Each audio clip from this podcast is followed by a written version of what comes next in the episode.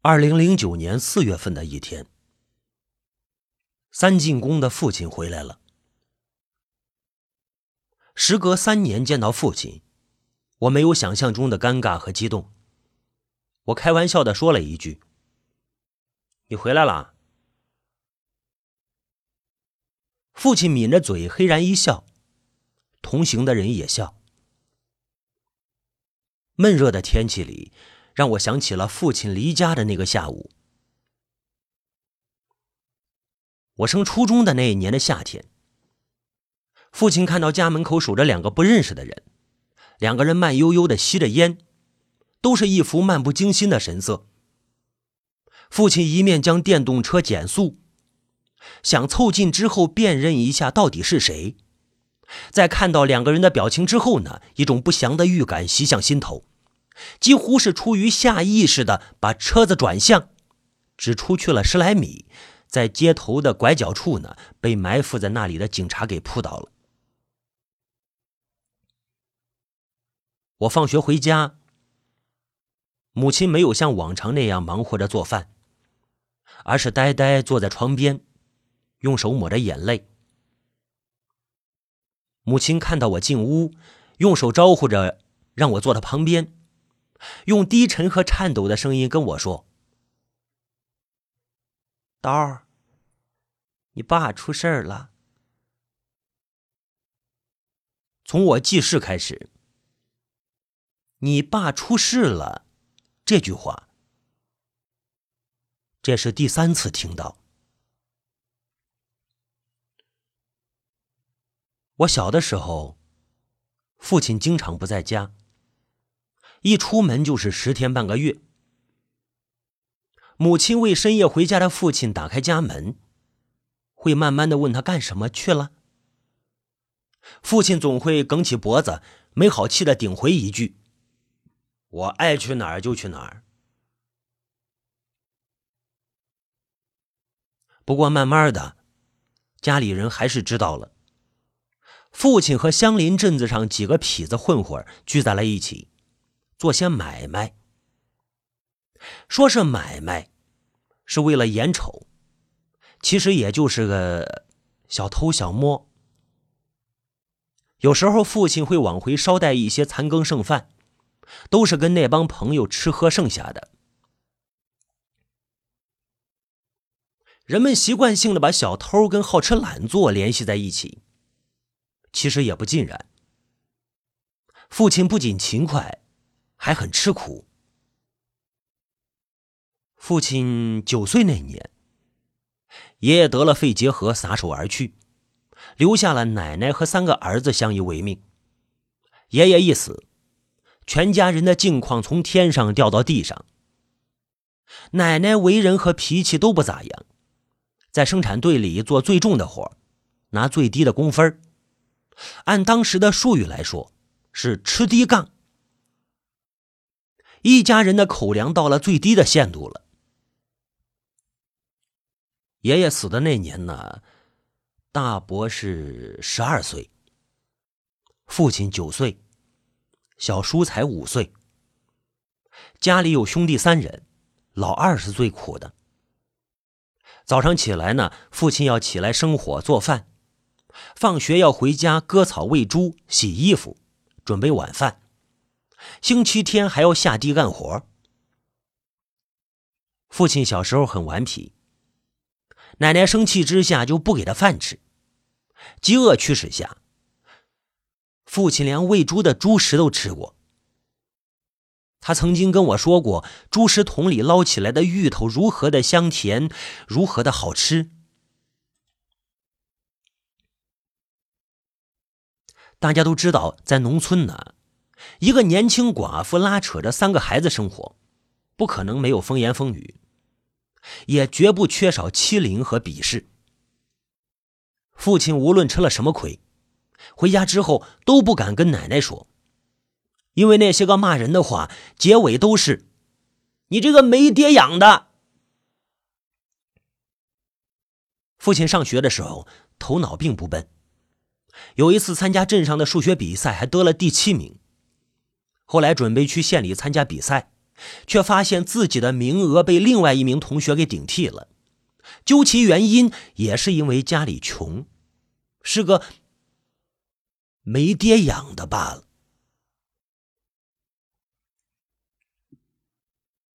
村里跟父亲同龄的人都承认，父亲受的罪最多，干的活最多。村里一起去码头上卸货当苦力的，一共有二十多个青年。两个月后呢，只剩下父亲跟另外一个人。其他那些青年呢，受不了码头上的苦，先后都离开了。那段时间里，父亲推着独轮车在沙滩上走着，推车上是两百来斤的货呀，车轮陷在沙滩的泥坑里。这是父亲的二十岁。我出生后两三年，父亲买了一辆五二零摩托车。车后座的竹篓里满满当当的放着蔬菜。他早上四点钟起来，骑着摩托车去二十里外的县城里卖菜，一天可以赚八十块钱。一个建筑小工忙活一天，当时也不过是十块钱。父亲还去过几百里地之外的地方，犯过知了猴，知了。完了，熬夜骑摩托车往回赶，因为过度的疲劳，许多次他骑着摩托车睡着了，遇到过不止一次的危险。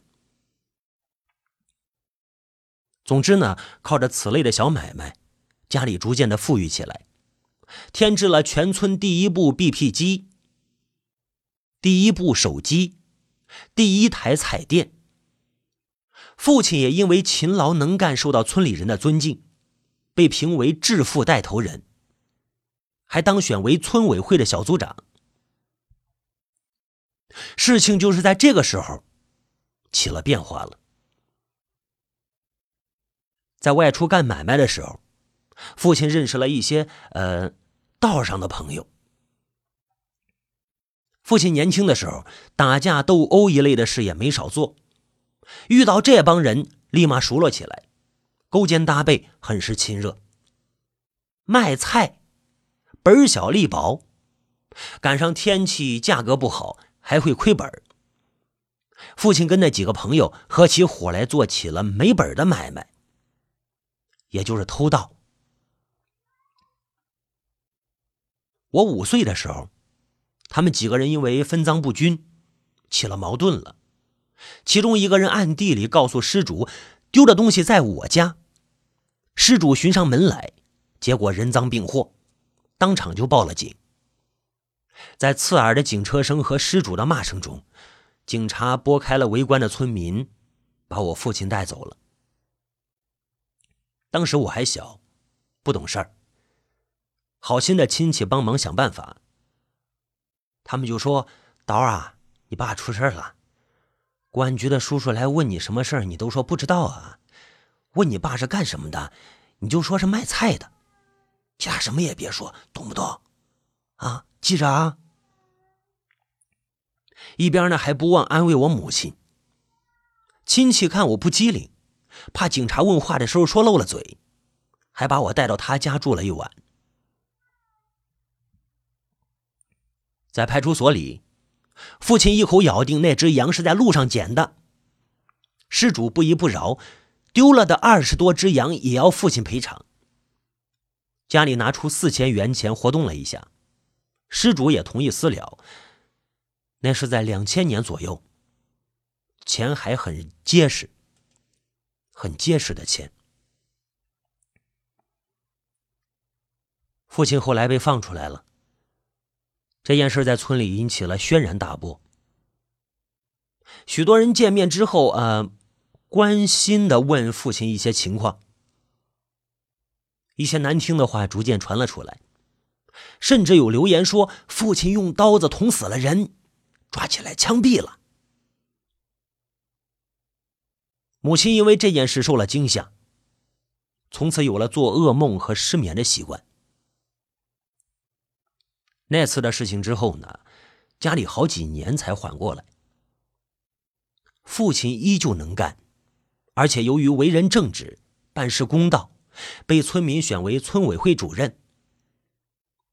二零零三年，经我们村子的一条铁路线正式的开始施工，父亲和村支书几个人合伙包了个工程，如果能够按期完成，父亲可以获得十万元左右的分红，这在当时农村是一个大数目了。父亲跑前跑后。为新工程张罗着一切，从找关系到签订合同，从进原料到找建筑工，都是父亲一个人在操作。那个时候家里常常摆下酒席，款待工程上来往的人。母亲呢做饭炒菜，每次都要忙到深夜，可是没有抱怨过一句。我们都把这种忙碌认为是是是做事业的需要。父亲作为村委会主任，主持了全村的通街、征粮、划分宅基地的工作。那些年，农村呢，村村通，父亲给村里设计了一条十八米宽的水泥主路。上级领导视察的时候都夸好，群众的眼睛是雪亮的，所以村民又选他做了一任村委会主任。然而，组织的眼睛也是雪亮的，考虑到父亲有犯罪前科。没有同意他的入党请求。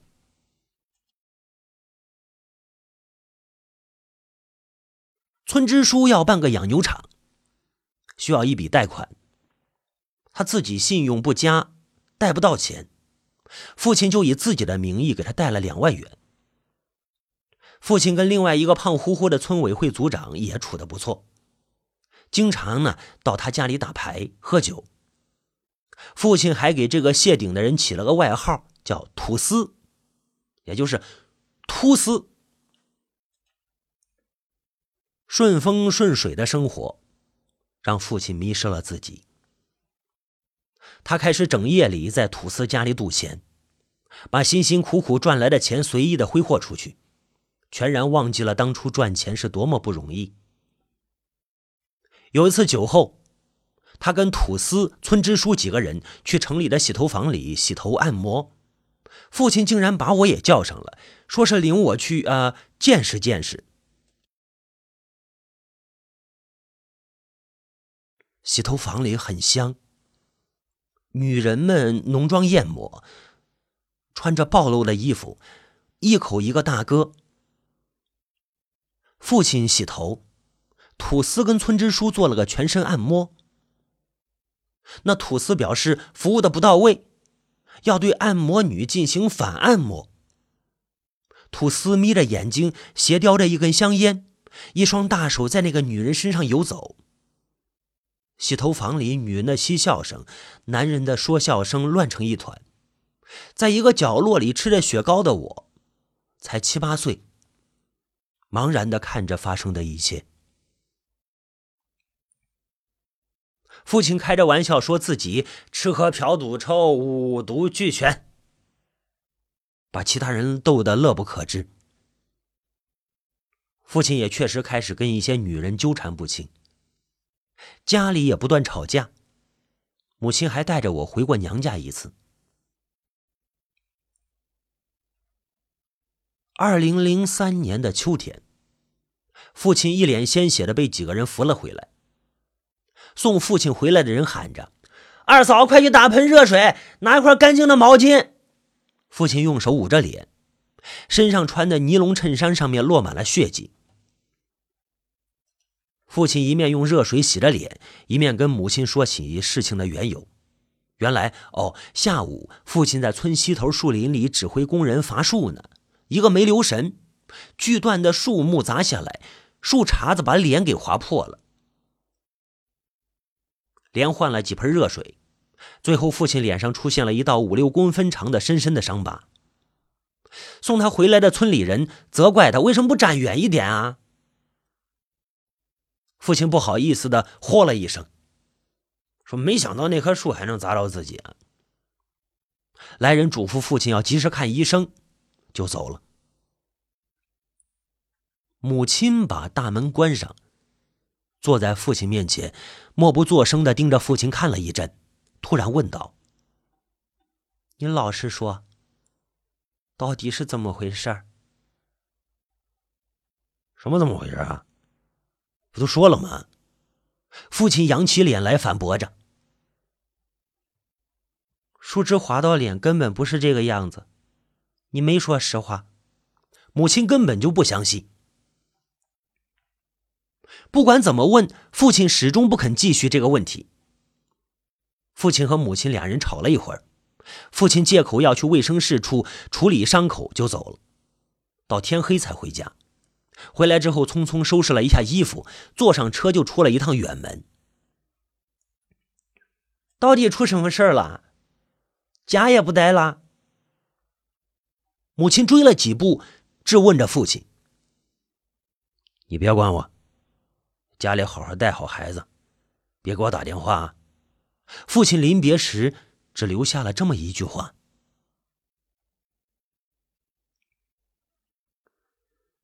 母亲不断的去父亲经常来往的人家里问问情况。一个个令人心焦的夜晚里，母亲经常是睁着眼睛度过的。两个星期后，父亲回来了，我和母亲都迎到门口，眼前的父亲一切正常，什么事也没有发生。母亲就责问他：“怎么也不打个电话回来呀？叫家里人担心。”父亲笑嘻嘻的一指自己的脸，原来那伤疤狰狞的地方变得平平整整了，不仔细看的话根本就看不出来。父亲说：“啊，去做植皮手术了。”哦，母亲跟我顿时松了一口气。没事就好，没事就好。我们以为事情结束了，实际上。这才刚刚开始。一个月后的一个夜晚，揭开了这件事真正的谜底。我忽然被一阵急速的敲门声给惊醒了。门外的人大声的呼喊着父亲的名字，父亲睁开眼就从被子里跳到地上，鞋都没有来得及穿，直接奔到门外，爬上了西屋的房顶，跳了下去。父亲跳下来的声响，却提醒了叫门的人：“你往哪儿跑？”接着是“啪”的一声，似乎是鞭炮的响声。后来再也听不到什么了。听到这里，母亲的脸色瞬间变得惨白，紧紧的抱着我，身子筛糠似的颤抖个不止。过了一会儿，我觉得头顶、脖颈湿乎乎的，抬头一看，才知道那全是母亲的眼泪。那声鞭炮声是枪声，母亲用尽了全身的力气，大喊着父亲的名字，像是失去了理智。门外是一阵殴打和斥骂的声音。过了一会儿，能听到父亲在小声的求着来抓他的人。说了好一阵子，有个人斥道：“快点去，别耍什么花样！”父亲进屋来了，头发凌乱，嘴角流着血。他慢慢的走进来，让给他找一条裤子穿。一面看着我，就像平日里送我去上学那样。他亲昵的呼唤着我的小名刀儿，儿子，你过来，过来，爸爸抱抱你啊。”来。我犹豫着要不要过去，母亲在后面用手推我，一边哭着：“快去啊，快去啊！”父亲左右亲着我的脸，用很柔和的声音说着：“儿子，